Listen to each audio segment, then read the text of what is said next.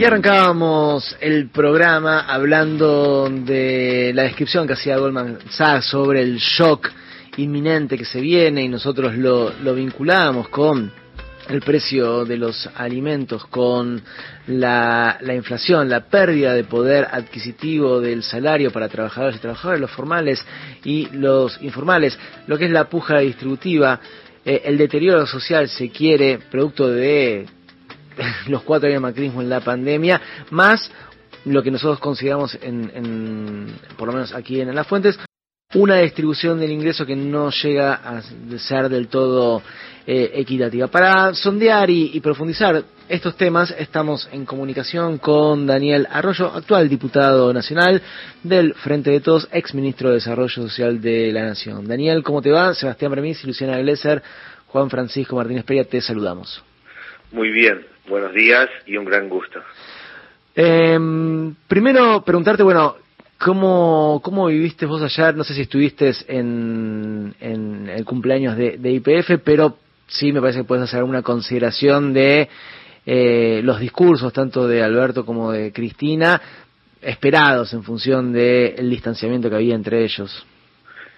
Sí, yo creo que, más allá de los discursos ayer puntualmente de IPF, lo que hay es un debate dentro del Frente de Todos y creo que más allá del Frente de Todos acerca de, cómo logramos generar crecimiento económico con los 47 millones de argentinos adentro. Yo creo que el debate fundamental es cómo logramos que la economía crezca sobre bases que permitan no solo distribuir, sino equilibrar en un contexto donde hoy efectivamente hay más trabajo, pero hay dos problemas serios. Uno es el precio de los alimentos. El problema de la vida cotidiana es el pan a 300, la leche a 170 y el kilo asado a 1.200 pesos. Y junto con el precio de los alimentos, el otro punto, a mi modo de ver, bien crítico, es el endeudamiento de las familias, que como la plata no alcanza y la gente no llega a fin de mes se endeuda y los más pobres se endeudan al 200% de interés anual en la financiera de esquina.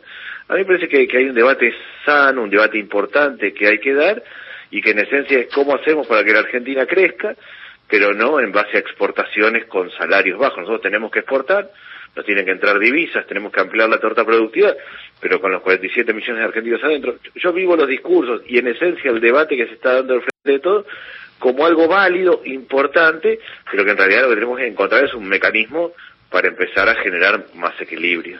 Hablas de este escenario de exportaciones, salarios bajos. ¿Crees que eh, la apuesta que está haciendo al pleno exportador, tantos beneficios al sector del comercio exterior, está desatendiendo el, el mercado interno? Yo creo que tenemos que ir a un equilibrio. Mi opinión es que la Argentina es siglo XIX, siglo XX y siglo XXI. Siglo XIX son los 4.400 barrios donde viven 4 millones de personas hacinadas, sin agua, sin servicios básicos. Siglo XX somos la mayoría de los que trabajamos y la llevamos, y siglo XXI es el mundo del conocimiento, la Argentina más globalizada, los unicornios. Nuestro país tiene que crecer en base a minería, en base a soja, en base a todo el polo agroindustrial, en base a la industria del software, pero también tiene que crecer en base a construcción, textil, producción de alimentos, cuidado de personas y reciclado, porque esos sectores son los manos de obra intensivos. A mí me parece cuando yo pienso en términos de equilibrio es eso. Tenemos que crecer, tenemos que exportar, tenemos una oportunidad evidente en un mundo que, que va modificándose y que le da una oportunidad a quienes como nosotros producimos alimentos y energía, pero paralelamente tenemos que lograr generar condiciones para que los que están afuera tengan trabajo. Y ahí sí yo creo que el problema argentino es en parte la solución. Nosotros tenemos que urbanizar 4.400 barrios, construir 3 millones de viviendas, hacer 3.000 jardines. Lo que tenemos que hacer, además de cumplir derechos, el derecho a la vivienda o el derecho a la primera infancia y que todos los chicos vayan al jardín, es un gran plan de trabajo, es un montón de gente trabajando.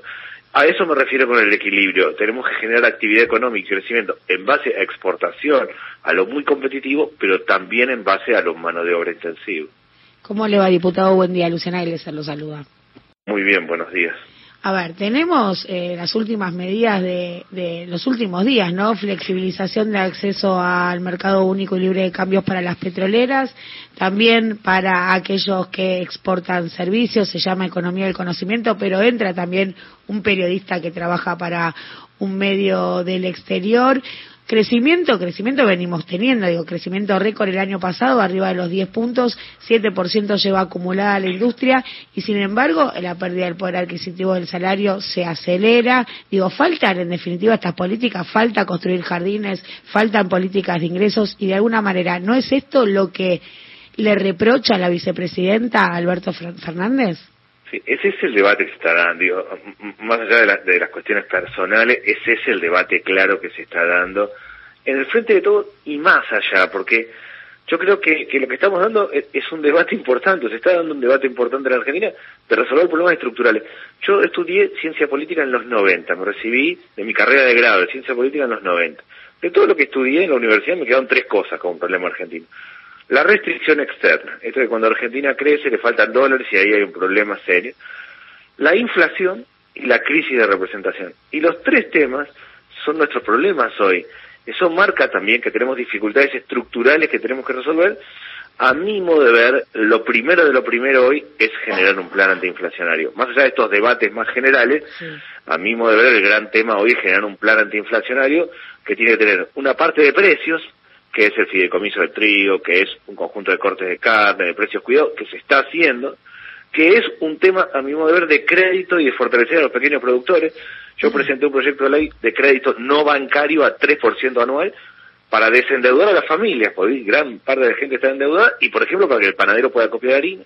Daniel... Que es lograr que el productor le venda directamente al consumidor. Yo también presenté un proyecto de ley para 400 pequeños mercados centrales, para que el productor vaya y venga de manera directa y pueda, vendiendo de manera directa, bajar precios, y también son cuestiones fiscales, monetarias, de acuerdo de precio y salario. Yo creo que todo junto a la vez articulado es un plan antiinflacionario, y a mi modo de ver es eso lo primero que tenemos que hacer, y creo de manera rápida. A ver, eh, coincidimos en que hay que atacar este tema de, manera rápida. Y vos citabas el instrumento del fideicomiso, también agregabas créditos para que la producción pueda llegar directamente eh, a los consumidores. Es una idea que incluso se, intentó trabajar bastante fuerte cuando eh, en el primer ciclo de Julián Domínguez como ministro de Agricultura, dándole mucha importancia a la agricultura familiar. Recuerdo algún acto mismo en Tecnópolis donde se le daba mucha más relevancia a las cooperativas, cosa que ahora por lo menos desde lo desde la construcción narrativa no, no se le está dando tanta tanto eje.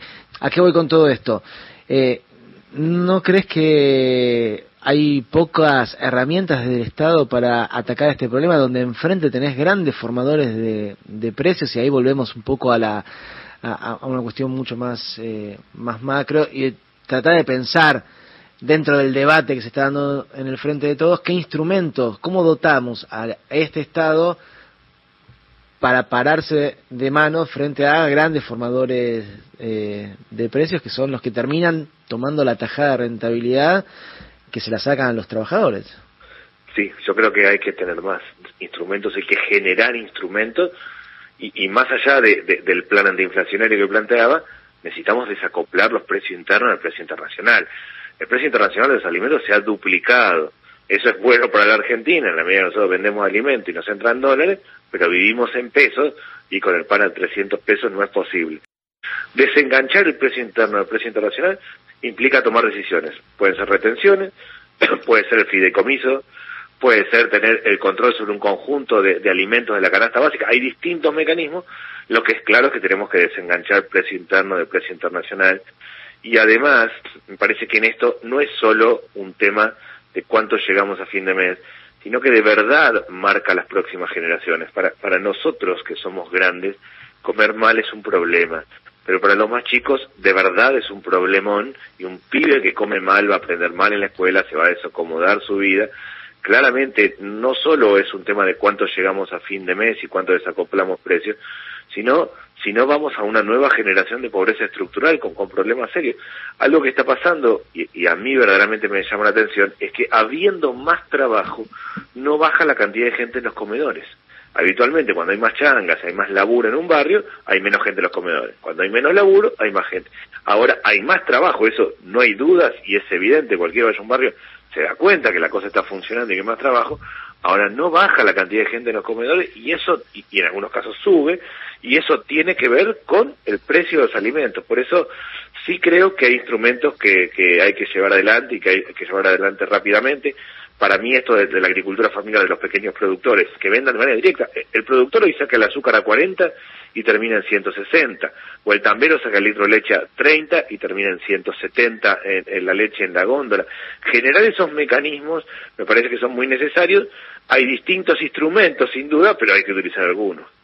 Arroyo, cuando recién planteabas ¿no? los tres principales problemas de la Argentina, los voy a ordenar distintos, inflación, crisis de representación y restricción externa, porque en definitiva restricción externa estamos con superávit comercial. Digo, los precios internacionales no indicarían que estamos en un escenario de restricción externa, pero sí, claro, claramente la escasez de divisas o dólares que no van a alcanzar para satisfacer a todos los sectores que lo demandan, sí es un problema que acarrea la Argentina en su historia. Y te pregunto, si son tan claros estos tres puntos, y todos los que más o menos tenemos acceso a la información sabemos que son estos tres puntos, ¿Por qué el Frente de Todos no los habló antes de gobernar? ¿No hay ahí una deficiencia también de un programa político? Sí, sí, creo que la pandemia tuvo un rol clave. Yo fui ministro de la pandemia, tengo claro lo que es gestionar en el medio de la neblina. La pandemia era aguantar y sostener la situación y lo logramos en Argentina, en materia social, en materia sanitaria. Ese no es un tema menor y, y en ese contexto era otro. La tarea era aguantar y sostener. Me parece que ahora, en la post-pandemia, es donde estos debates tienen que cobrar peso. Yo creo que se llegó con una idea y un programa de gobierno que en la pandemia realmente hubo que rearmar todo. Yo fui con una idea de política social, a los tres meses hubo que reorganizar todo porque teníamos 11 millones de personas reclamando asistencia alimentaria y eso pasó en, muchas áreas, pero ahora es el tiempo de, plantear eh, y de generar otras políticas sí creo que también es el tiempo de construir otras ideas, porque lo, que está claro en la Argentina que el crecimiento económico no acomoda la situación social. Necesitamos crecimiento económico sin lugar a dudas, pero el crecimiento económico solo no acomoda la situación social. Se requieren no solo políticas activas del Estado, sino promover determinados sectores productivos, atender, como antes decía, eh, gran parte de lo, que tiene que ver con la vida cotidiana y la inflación, y después yo creo que hay otro problema adicional más allá del económico, que es que se está quebrando la relación entre la sociedad y la política. Está muy lastimada, muy quebrada la relación de la sociedad y la política. La sociedad siente que la política no vive la vida cotidiana que es ir al almacén. y ahí ves el, avance de las derechas y en ese quiebre. Bueno, es que yo creo que en ese quiebre de la relación entre la sociedad y la política crece la extrema derecha y que eso es muy negativo para la Argentina y para América Latina. Y que si nosotros no resolvemos que la plata rinda, que la escuela sirva, recuperar la escuela como centro, como el mejor lugar de la comunidad, y que el Estado te cuide en materia de seguridad. Si no resolvemos eso, va a crecer más la extrema derecha, y eso es de verdad un problema serio. Ahora, la extrema derecha está generando sentido común sobre la base de los problemas, está generando ese sentido común al que la pasa mal, que son muchos diciéndole, sí, agarramos a la política, al Estado, a los que tienen planes sociales, lo metemos en una bolsa y lo sacamos, esto se va a poder resolver. Lo que me parece a mí que el gran desafío es que generemos resultados concretos en términos de vida cotidiana y ese es el desafío que tenemos.